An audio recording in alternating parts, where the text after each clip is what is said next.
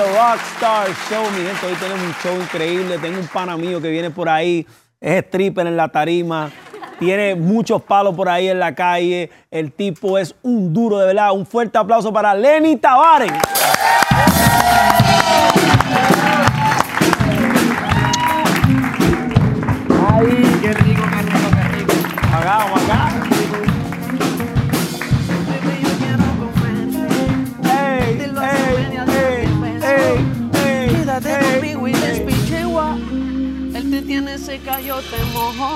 Yo te mojo toda, bebé. Ay. Hacho, qué rico, qué rico. Bro, Dímelo, papi. ¿Cómo va todo? contento, nervioso porque esto dice de Rockstar Show y como que... ¿Qué hacemos aquí? ¿Cómo así? ¿Quién es más rockstar que Lenny? No sé. Lenny tiene las uñas así de rockstar, tiene la, tiene la combi de rockstar. No, gracias por la invitación, tatuajes. bro. Me siento súper contento, eh, bendecido de estar aquí, estar contigo. Amén, amén. Tú sabes que tú eres inspiración para nosotros, para las nuevas, para, la- para todas las generaciones. Muchas gracias. Así que el rockstar número uno aquí eres tú, así que gracias por la invitación, bro. Gracias, un aplauso a él. un aplauso a él. Lenny, de, de todos los invitados que he tenido en el Rockstar Show, la realidad, tú eres de las personas que, de los artistas que, que, que cambia un poco la dinámica, porque normalmente este, no yo nunca he traído a alguien que tenía un dúo primero. Estaba en un dúo, tuvo una carrera como un dúo y después le tocó irse solo a, a- a empezar prácticamente desde, desde cero. Este, háblame, háblame de los inicios tuyos, háblame de- de- del comienzo de tu carrera, este, cómo llegaste a- al, al dúo. Sé que también este, jugaste baloncesto, Un fuiste tiempito. ba- bastante, y sé que también te dio la disciplina para, para- para lo de la música. Háblame de eso y después este, nos vamos a, a- cuando comenzaste de nuevo. Pues Nicky, básicamente yo le dediqué toda mi, mi- mi vida de chamaquito a sacar buenas notas o me, me educaron para, porque uno de chamaquito hace lo que los papás te ponen a hacer. So, mi- mis reglas eran básicas. Llega con aja al colegio, a la, a la casa, y vas a jugar deporte. El que tú quieras, pero vas a agarrar una disciplina. So, yo pasé por taekwondo, pelota, baloncesto, voleibol, ping-pong, pasé por todos los deportes que tú te imaginas, hasta bowling. Eh, hasta que me encuentro con la música un poquito más adelante, me empieza a dar ese cosquilleo de, mira cómo canta Fonsi. ¿Será que? Y, y cuán difícil es cantar. Y uno se mete en el baño y empieza a dar esos mismos tonos y dice, ¿será que la tengo? No la tengo, no puede ser. Nunca agarré clases puede- de no canto. puede ser. Pero como, la, como el foco de atención siempre fue el deporte, pues nunca le presté atención a educarme dentro del, arte de, la música. Además que la música tiene, tiene la mala suerte de que nadie lo ve como una carrera segura y tú decir que tus padres te eduquen y dediquen toda tu juventud a educarte para una carrera musical, sabiendo lo complicado que puede ser vivir y sobrevivir de ella, pues me dieron espacio abierto, pero nunca me lo pusieron como.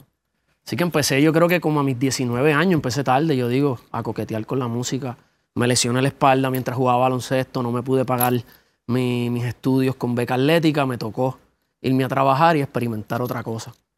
Este, ¿Tú tocas algún instrumento? Guitarra. Guitarra. Aprendí un poquito como para, no sé, como para Están acompañarme. nerviosa las fans, están nerviosas las fans, se le están cayendo el lipstick, el chapstick, Vamos todo. por ahí. Este, tocaste guitarra, pero o sea, eso fue lo primero que hiciste cuando quisiste meterte a la música, empezaste a aprender a tocar un instrumento. Traté de escribir un verso de reggaetón. Fue lo primero que ¿En hice. serio? Ni me acuerdo cómo decía ese verso, pero traté de escribir mi versito de reggaetón en la fiebre de que había alguien siempre en el colegio que le metía el rapeo. O sea, que pero no me prim- interesaba. Es que era como mis comienzos. Fui al colegio, en el colegio agarré unas clases de canto eh, que daban en el colegio, pero no me motivaba tanto como para agarrarlo en serio, para decir, me quiero dedicar a esto, esta es mi pasión. Siempre lo vi como un hobby, siempre lo vi como, como tan inseguro que no me atrevía, no me atrevía a dedicarle tanto esfuerzo. De verdad, siempre me, me dio mucho miedo, me daba miedo a la tarima, era bastante inseguro para que la gente me viera, excepto con el balón en la mano quedando un minuto en el último cuadro. Ahí era donde único yo me crecía. Mano, Cuando tenía el clutch entonces. Era muy competitivo. Para el deporte quería ser el primero, para el deporte no me gustaba llegar segundo, para el deporte era como que la música siempre fue hobby. Eh, hasta que decidí entrar en un, en, un, en un grupito que se llamaba Anima 5 en aquel tiempo de armonías. No era rap, era más como balada en grupo, como lo que era en Sync, Barrio Boys. O sea, tú Eh, cantabas toda esa vaina baladita. Ahí fue que descubrí que tenía oído para la música, que tenía, que empecé a agarrar la guitarra y componer mis primeras canciones en ese grupo. Después que me muevo al dúo de Dylan y Lenny, 2011. Pero ¿cómo conociste a, Dylan? Dylan jugaba baloncesto conmigo. Representábamos a Puerto Rico jugando juntos. Y creamos esa dinámica y Dylan y yo éramos dos, lo que nos gustaba era cocotear en el, en- en el baloncesto. Cocotea- cocotear es Cocotear es pelear. como buscar pelea todo el tiempo. Éramos- pero Dylan era muy buen jugador. Si no hubiese sido, hubiese seguido su carrera de, de baloncelista, la hacía en Puerto Rico full. Y se metieron a esto de la, de- del dúo y Ahí conocimos a Luni y empezamos a, a trabajar con Elías de León, con White Lion. Elías fue el que lo firmó ustedes. Elías fue el primero que puso el ojo básicamente. El primero fue Dylan. Dylan es el que decía, yo no quiero pasar trabajo en la música. Mira esto. Yo quiero trabajar duro, pero quiero trabajar inteligente. Vamos a hacer un proyecto, vamos a hacer un dúo y se lo enseñamos o a Elías de León o a Luni. Si no, yo no voy a cantar. Esas eran las dos personas que en su, en su mente eran los que podían llevar un proyecto a otro nivel en esa época. Dice, si no vamos a cantar y vamos a cobrar cinco pesos aquí, de gratis acá, vamos a tocar aquí. Yo, chico, yo no quiero pasar ese trote. Me gusta tu manera de pensar. Pues vamos a prepararnos, vamos a hacer el dúo bien y se lo enseñamos a Elías cuando esté casi hecho. Y así fue. Elías no pudo hacer nada con el proyecto, nos pasa a Luni, con la inquietud de que yo, nosotros le habíamos dicho que era él o era Luni. Y con Luni empezó Dylan y Lenny, cinco años de carrera tuvimos Dylan y Lenny. Ok, pero- ser- ¿Qué canción le mostraron a, a, en ese tiempo le mostramos... O sea, o ya, ya los palos que salieron era, era uno de No, esos palos vinieron después. Ahí es donde tú sabes que la, la- el, el productor musical tiene tanto que ver en un disco, en tratar de lograr que, que está bien. Nosotros llegamos como con talento. Llegamos con una manera de vernos, llegamos con un sonido, llegamos con muchos deseos de. Con una de- imagen de también, una imagen diferente, porque es que Claro, pero el, trajeron el clean cut, ¿sí me entiendes? el sonido es todo en el reggaetón. Cuando tú logras en realmente sonar a, a algo totalmente nuevo. Como que teníamos canciones, pero no teníamos una propuesta sólida hasta que viene el Uni, nos enseña, nos educa. Era la primera vez que nosotros salíamos a la calle, no fogueamos, nosotros no sacamos canciones antes de eso. Eso, el Uni agarró y nos vio el proyecto que teníamos, la capacidad, y de ahí salieron los, los demás temas como Nadie te amará como yo, salió después del Uni, Quiere para que te quieran, que nos llevamos galardones en, en- en diferentes premios, gracias a Dios. Y esos fueron los primeros dos temas, Nadie te amará como yo y Quiere para que te quieran de Dylan y Lenny. Caliente con el Cángel. Fueron también proyectos que montó Luni. Eh. Hasta que Y entonces se, se viajaron, viajaron por ahí, hicieron gira de todo, fueron a qué países fueron. Yo creo que nosotros fuimos el último dúo que tuvimos la oportunidad de. Yo no sé, como, como, como, de, como un artista pop que tú sacas el primer tema y te pegaste. Y empezaste a trabajar sin Instagram. Para ese tiempo no había Instagram, no había YouTube, no había. Eh, ya, che, que, que viejo me siento ahora mismo, Nicky. ¡Wow! No había ¿Tú te sientes ningún. viejo? ¿Tú te sientes viejo? Yo, yo no me siento viejo, o sea, no me siento viejo, pero hasta que empiezo a contar la historia. ¿Sabes lo que te digo? Sí, sí, sí, sí. Eh, no había nada de eso. Los medios de comunicación eran ir a la gente, un abrazo, un autógrafo, igual. Ya eso no existe. Ya, ya todo es mucho más sencillo. No habían cámaras en todos lados como hay ahora. Nada, todavía podías hacer tus cosas y esconderte. Ahora no. No habían. DM, no había, ¿me entiendes? No había Twitter. No había tagueo. No había tagueo, ni que uh, y a la pana, igual, te taguearon, te metieron en problemas, no había nada de eso. Era un mundo más feliz. Las redes sociales han cambiado mucho las cosas, ¿verdad? Claro. Han Claro. cambiado mucho la forma de, de- de vivir del artista.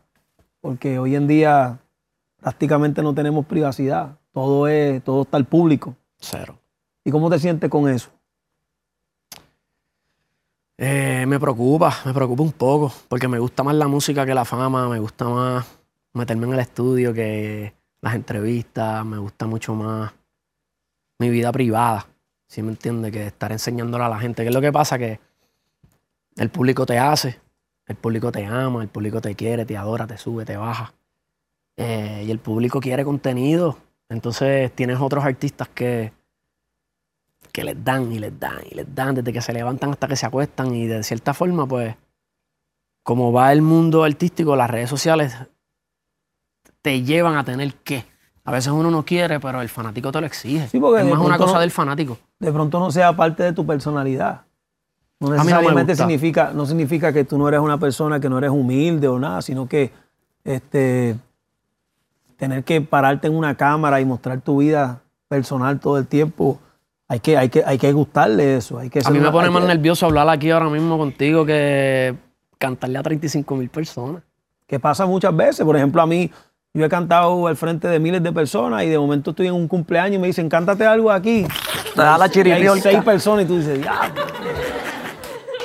Dale, yo le meto, este, ¿qué canción quieren? Entonces empiezan a debatir los temas y todo eso. Y, y es más incómodo, es más incómodo que cantarle al frente a un montón de gente, porque esa gente que van para allá están ready para eso. Pero cuando tú estás en un cumpleaños, tú quieres ser parte del cumpleaños. Tú no quieres Claro, ser, claro, el, el- claro, no quieres claro. ser el artista del cumpleaños. No, yo me doy, yo soy de los que me doy un trago y no quiero cantar. ¿Sí me entiendes? Me pongo nada más nervioso Pero el todavía. trago, el trago te pone más nervioso.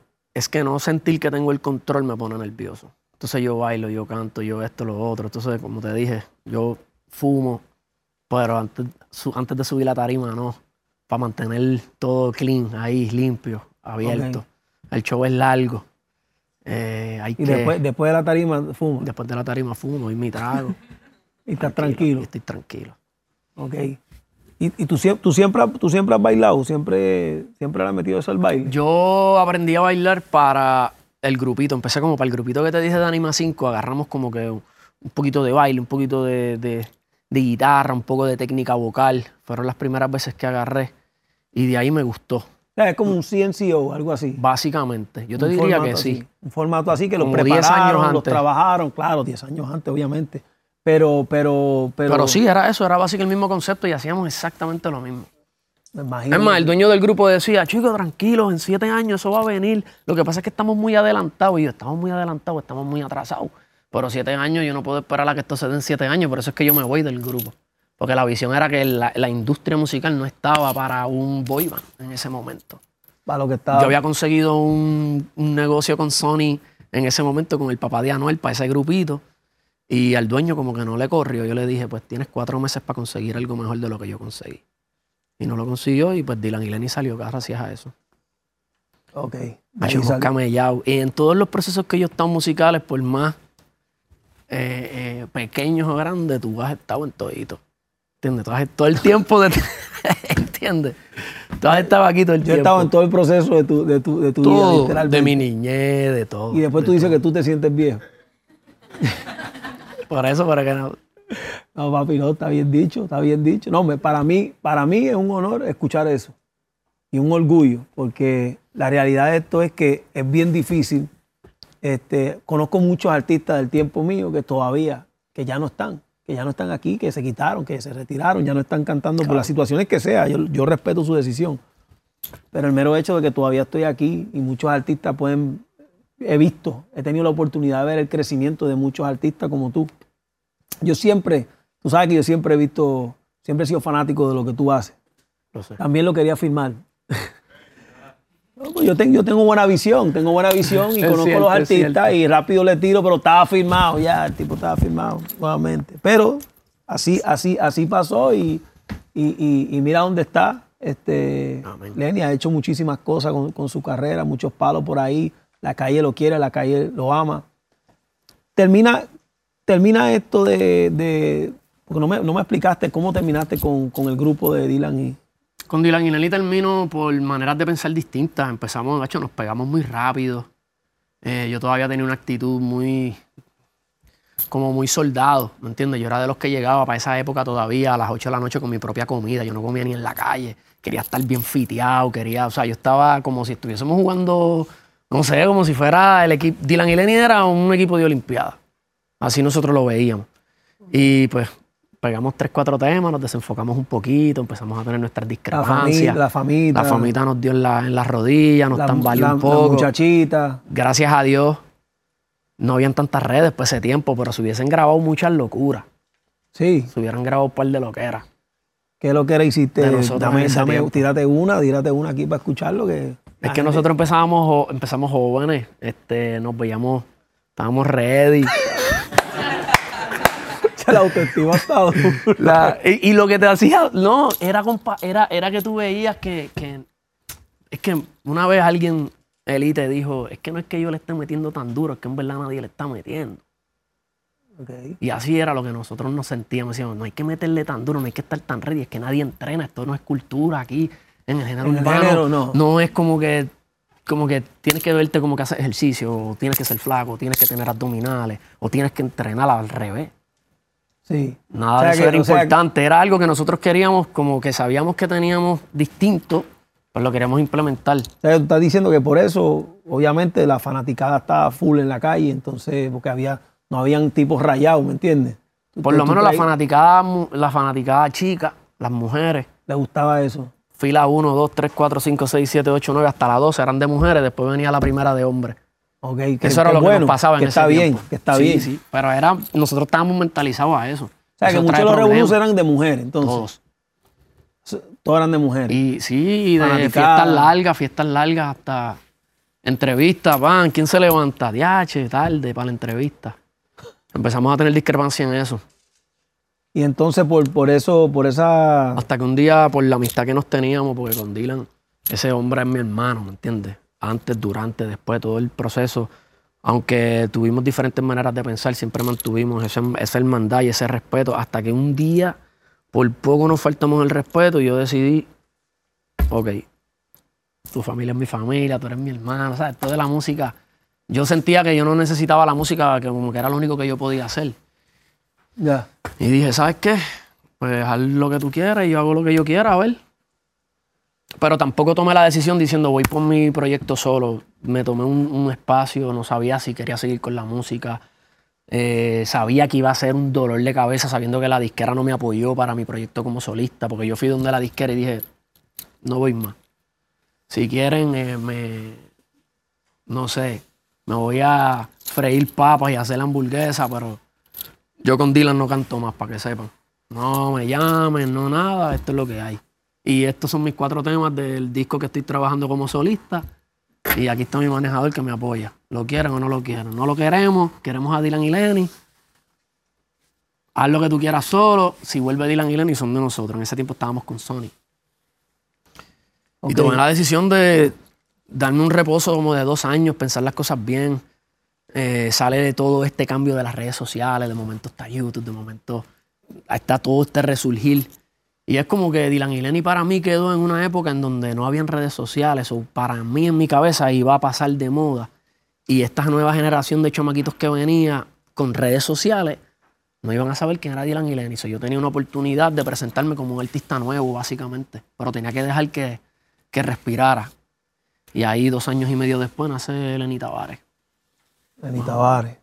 Yo, O sea, ¿cuánto, tiempo se ¿Cuánto tiempo te tomó después de romper con, con, con, con Dylan a volver a, a prácticamente hacer un tema, hacer un tema y, y sonar en la calle, ganarte tu respeto? O sea, ¿cuánto tiempo te tomó ese, ese guerreo?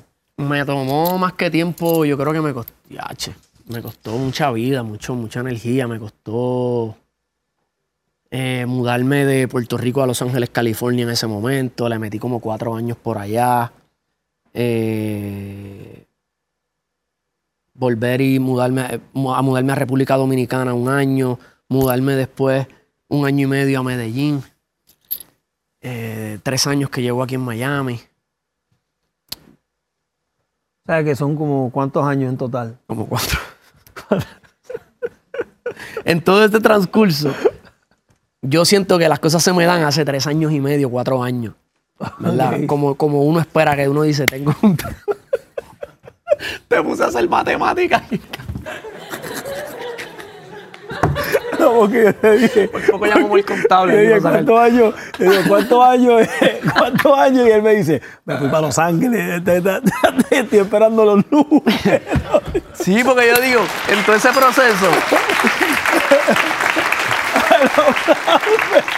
y yo también me perdí en los números porque yo digo, ya, Sí, son como ocho años, pero no fueron tantos.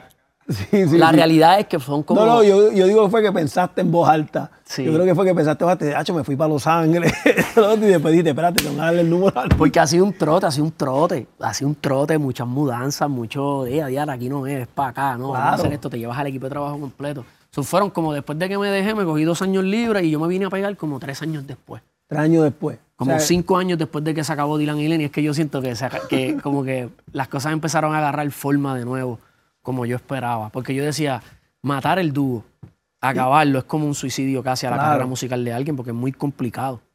Pero a la misma vez también se siente bien empezar desde cero y uno, uno coger el hambre también y, y disfrutarse la cosa. Porque muchas veces cuando tú llevas muchos años en- haciendo algo, este, a veces pasa que le pierdes el amor. Claro. ¿Sí me entiendes? Le, le, le pierde, le, pierde, le pierdes el gusto, le pierdes todo. Entonces prácticamente tienen que pasar cosas como esas. Empezar desde cero para que empieces a, empieces a disfrutarte y a valorar cada melodía, cada canción, cada, cada concierto, cada cosa, porque es algo que extrañas, algo que quieres volver a hacer. Lo hiciste ya, te lo 100%. disfrutaste, ya tú giraste, ya sentiste miles de gente cantando tus canciones. Tú dices, oye, yo quiero, yo quiero volver a sentir eso de nuevo, yo quiero, yo quiero volver a hacer eso de nuevo. Y entonces ese, es, esa hambre es la que te hace disfrutarte cada momento. Este, ¿Cuál fue la canción que, que, que, que te trajo nuevamente al escenario? O sea, ¿cuál fue la canción que, la gente dijo, ok, Lenny Tavares, eh, llegó, este, eh, llegó este muchacho que se llama Lenny Tavares? Uf. Eh, yo creo que fue por- como por región. Por ejemplo, en República Dominicana, cuando yo me fui a vivir a la República Dominicana, trabajé parte de mi carrera ahí. Me dediqué al trap. Hice mucho trap. Uno que otro RB con reggaetón, pero hice No Quiere Amor con Farruko. Ya no quiere amor, quiere marihuana. Y se pegó feo, feo en República Dominicana. República. Feo. Después de eso sacó Caviar. Fue un lío que tuve ahí en un tema con Arcángel. La gente hasta hizo eh, mix y la gente pensaba que yo había hecho un tema con él. Y era que habíamos hecho el mismo tema. Se pegó horrible, pero, horrible, horrible, horrible en República Dominicana. Yo decía, pues aquí tengo una carrera, me fui a vivir para República Dominicana para que los pasajes no salieran tan caros. O sea, yo me la viví, yo dije, de cero, de cero, de cero, yo literalmente quiero empezar de cero. Eso que yo no quería hacer y Dylan no quería hacer cuando empezamos de cero, pues ahora yo lo quiero hacer, me lo quiero vivir. Eso mismo, lo que te estaba hablando. Necesito sentir que no sacar un tema y que te pegues y ya. Necesito sentir que las cosas no te pasen como tú quieres que te pasen. Eh, pero cuando se me empieza a dar en el trap, yo decía, pero si yo lo que cantaba era balada casi, merengue, quiere para que te quie- caliente, era como que todo muy pop. Y vi una entrada dentro de lo que a mí me gustaba cantar, dentro de poder expresar también qué realmente yo era. Porque Dylan y no era Lenny, no era Lenny. Dylan y Lenny era muy creado por una disquera para que le gustara al mundo entero. Yo decía, Entiendo. ¿cuándo yo le voy a decir a la gente quién en verdad yo soy? Y qué es lo que me gusta y cómo yo me comporto y cuál es mi actitud. Y el trap hizo que yo pudiera volver a empezar de cero en una conexión con la gente desde el underground. Sin Algo tenerme que, que tú vender. creaste, algo que, que- algo que salió de ti, tu creación, tu- Claro. tu, tu, tu musa. So, yo decía, hay una oportunidad ahora mismo de hacer underground, hablar mal y decirle a la gente cómo somos sin faltarles el respeto. Y es ahora que está la era del trap. Era lo que nos dio permiso a expresarnos como quisiéramos. Y así fue como que yo, a pesar de que era mayor, conectaba como que era con los chamaquitos porque hablaba su lenguaje. En ese tiempo yo también tenía muchos artistas de mi edad.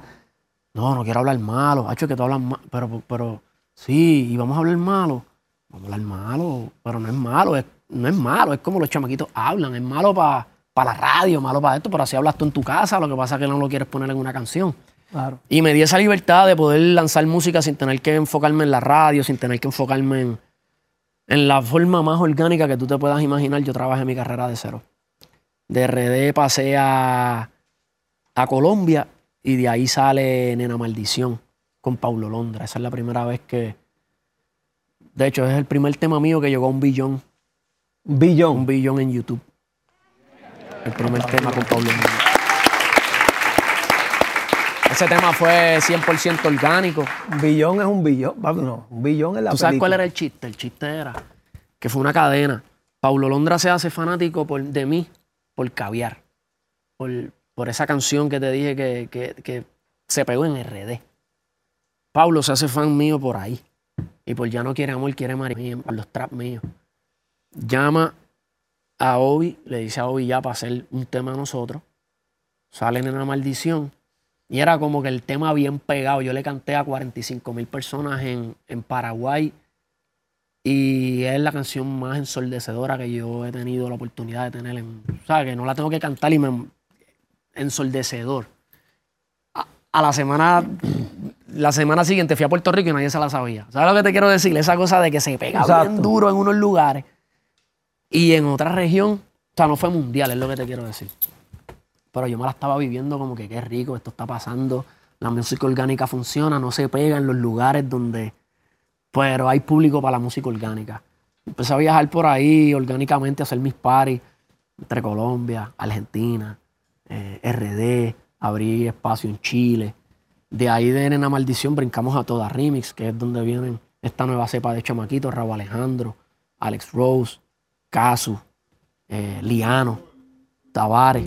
Toda Remix, es que Toda Remix es un tema que ya existía y era de, de Alex Rose con Raúl Alejandro. Eh, y fue el primer tema básicamente que yo eh, me monto en un remix y el tema se vuelve mundial. ¿Y por qué tú no cantas un pedacito de ese coro aquí para la gente? bebé, yo quiero comerte toda. Él te lo hace en medias, yo te beso toda. Quédate conmigo y les picheo a todas.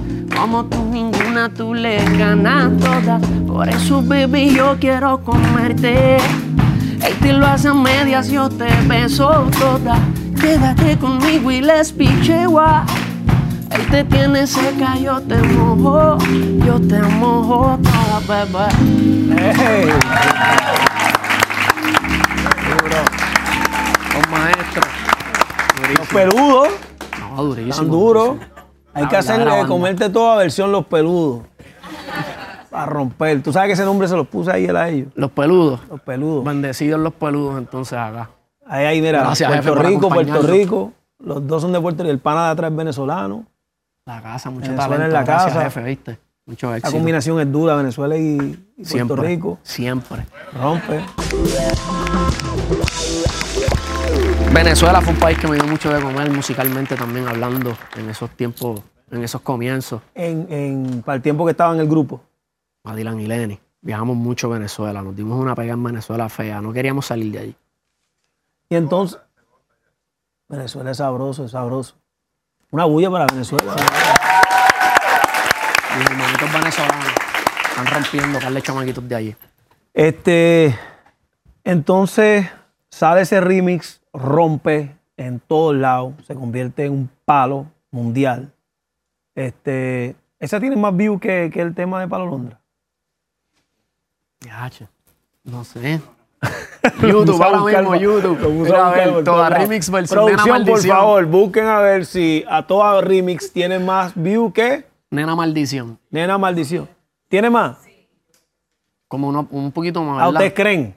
No, espérate, tenemos que irnos a la fija. Tenemos que la a buscar el teléfono. ¿dónde está el teléfono? ¿Cuál? 1.3 billones toda remix. Billones. ¿Y, y Nena? Ah, no, pues entonces sí tiene más. Dios mío, yo no estoy pendiente. Claro, porque ese- de ese tema fue el crecimiento. Yo me siento mal porque yo no estoy pendiente a eso, ¿me entiendes? Se supone que ellos lo sepan y que no, yo sabía que ayer. No, pero eso es bueno que se hable aquí, claro. Para eso, pues, qué bueno que, que estamos buscando. Y el peludo le encanta. Peludo. Toda rompió. ¿Cuánto tiene Nena Maldición? Como 1.1. 1.1. O sea que tú tienes un par de billones por ahí en view. Un aplauso para eso.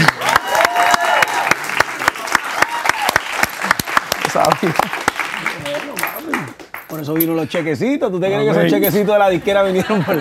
Ellos dijeron, espérate, que este pana tiene un par de canciones con la B. Hay que, hay que ofrecer. Oye, Amén. estás haciendo entonces todos estos palos. El público nuevamente, eh, ahora el público te acepta como Lenny Tavares, ya no es un grupo. Este, estás haciendo lo que tú quieres hacer creativamente, con tu propia musa. Estás hablando lo que te da la gana en las canciones, diciendo las palabras que te salgan de los cojones, porque voy a hablar malo ahora mismo yo. Haga eso. ¿Cómo te sientes? ¿Cómo te sientes de eso? Porque me imagino que te tiene que sentir increíble, porque es que estabas en un grupo antes donde estabas amarrado, prácticamente tenías que correr como un soldado, y aquí, está, aquí tú eres el dueño de, de- de- de- tu carrera.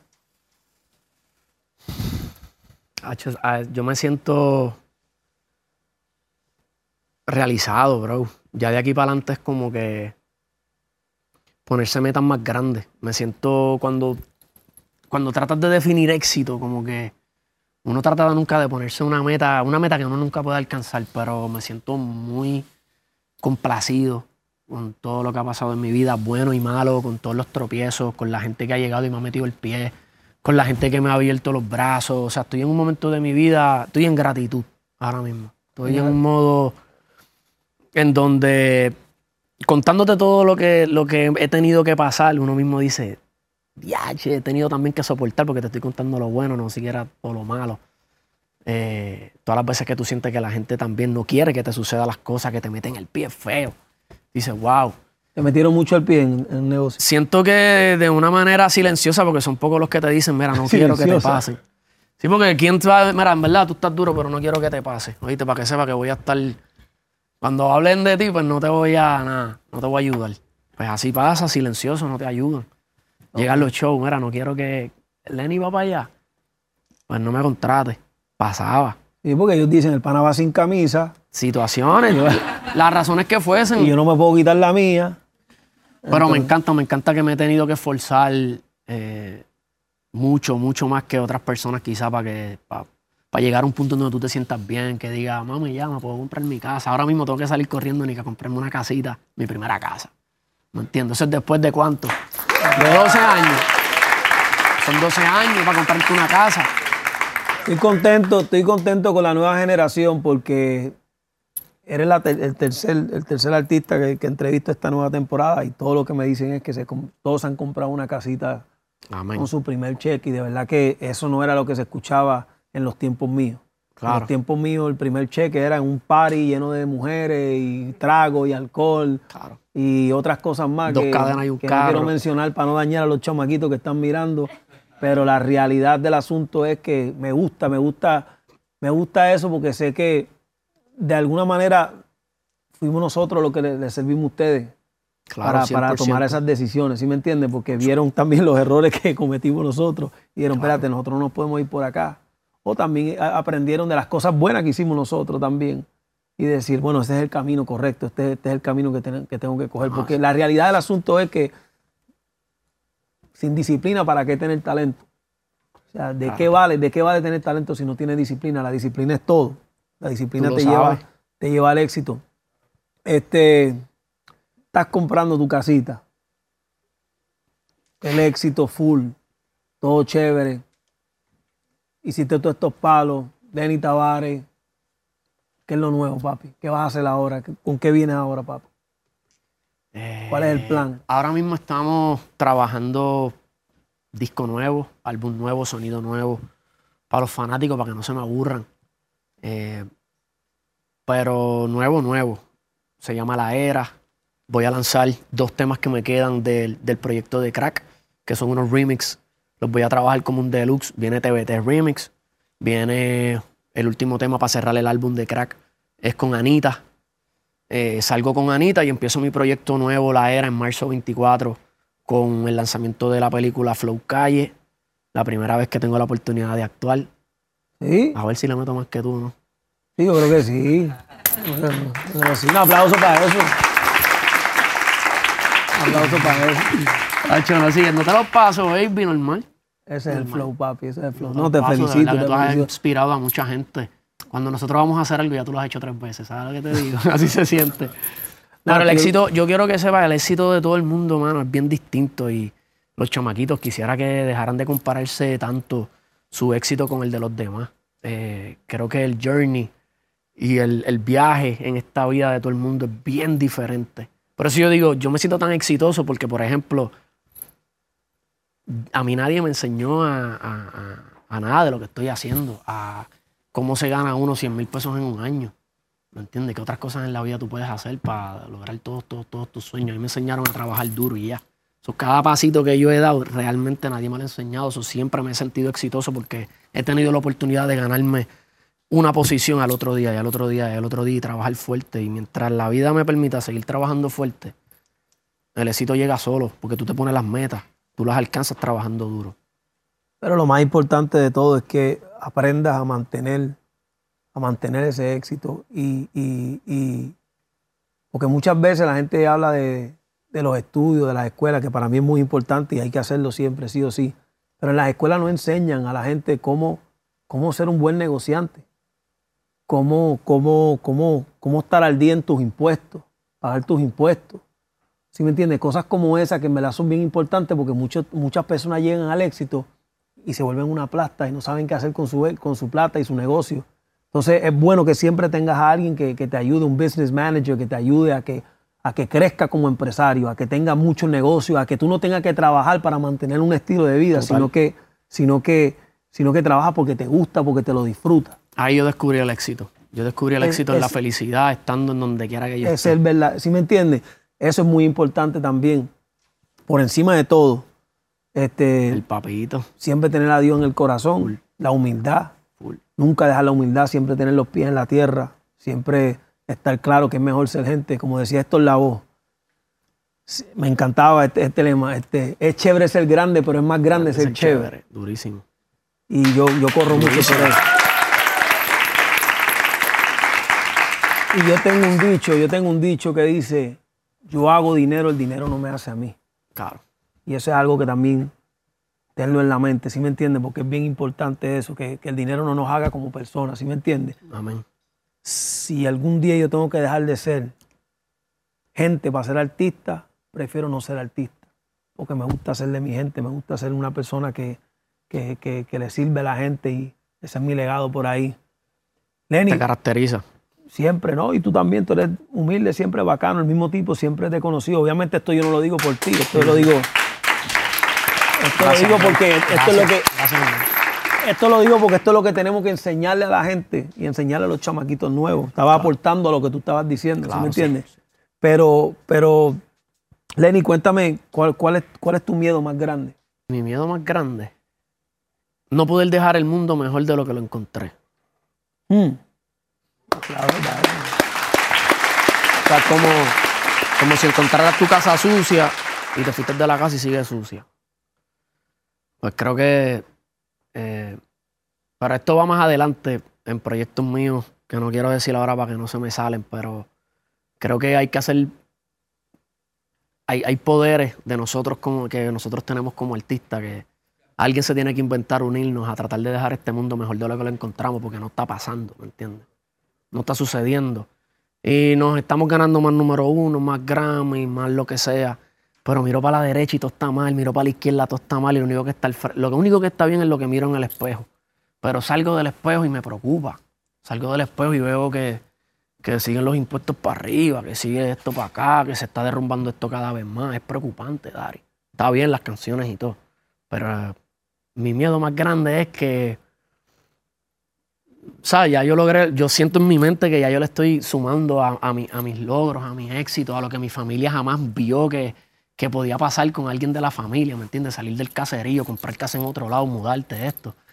Claro. Eh, de donde nosotros venimos, Dari, en verdad, quizás para ellos ya el mundo es mejor de lo que. Pero yo no lo siento. Yo siento que el miedo más grande mío es ese y hoy por hoy no lo estamos cumpliendo.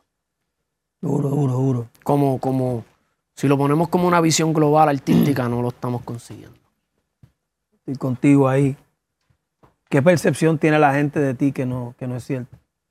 que tú crees que la gente piensa de ti que no, que no es así? Eh, ¿Qué has visto en las redes? ¿Qué tú piensas de mí? ¿Qué yo pienso de ti? ¿Qué piensas de mí, la real? Pero un personaje. Yo que tú eres un personaje. Este. Yo que eres humilde. No, pero si, si no me hubieses conocido, hablamos por teléfono, lo que sea, de afuera. Creo que estás loco. A ver, tú estás loco. No, la verdad. Yo, yo. Para mí estás loco, pero, pero, pero, pero. Yo pienso las cosas más de lo que la. Pero loco me gusta. Loco no es aburrido. ¿Sí me entiendes? O sea, yo lo digo en el buen sentido de la palabra, sin ánimo de ofender. A mí me gusta que tú vivas la vida como tú quieras vivir la vida, que tú seas feliz. Porque yo soy otro loco más. Y solamente un loco le cae bien un loco. ¿Sí me entiendes? Ah. Realmente, yo soy menos mujeriego de lo que la gente piensa por ahí. ok, ya que me dijiste eso, vamos a ver tu DM. ¿Ah?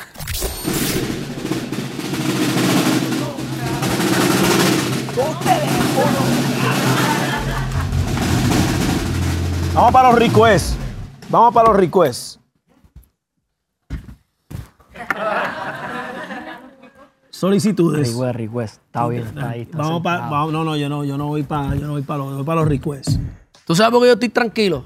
Esto no lo pueden decir muchos hombres aquí. Pero con la que yo duermo, tiene la clave. Vamos. Vamos. A- quiero leer uno de los duros por ahí.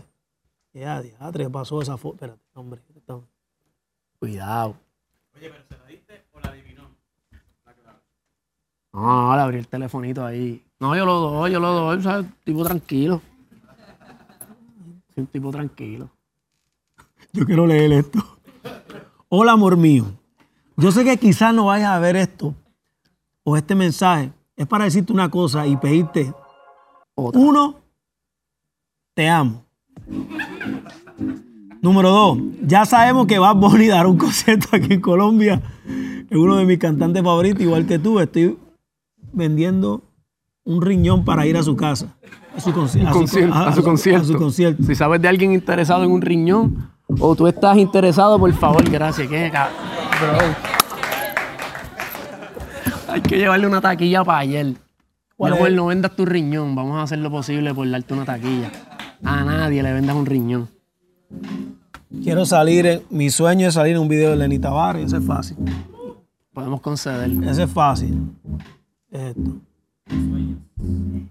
Está fácil. Vamos a ver, vamos a ver, vamos a ver, vamos a ver. Tum, tum, Estás buscando los PG-13, eso me gusta. No, no, Gracias. no. Sí, no, no, tranquilo. Lo que puedo leer. Este. Hombre, que hay candela aquí. Una más, voy a leer una más, una más. Dos más. Dos más, bueno. Ay, señor. Era agua, por favor. Agua, producción, agua.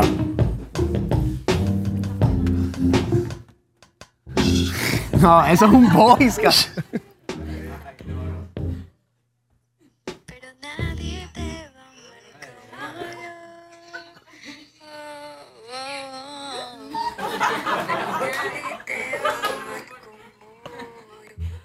Ah, no, yo tengo que escuchar otra de ellas. Tengo que escuchar otra de ellas. A ver qué otra canción zumbó.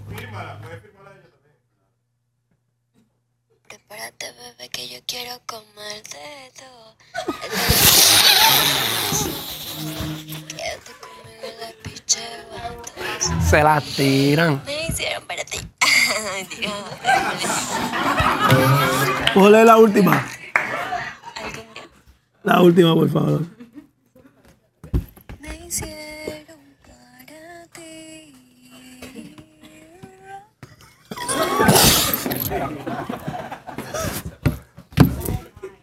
Un aplauso para eso.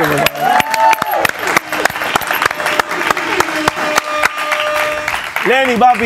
Yo los admiro, en verdad. Los fans hacen unas cosas que yo digo, "Acho, yo nunca lo hubiese hecho, pero, pero qué rico que lo hagan. O sea, es, es raro. Claro, claro, hace falta, hace falta ese cariño de- de- del público, ese calor humano, hace pero falta. Me Y- fascina.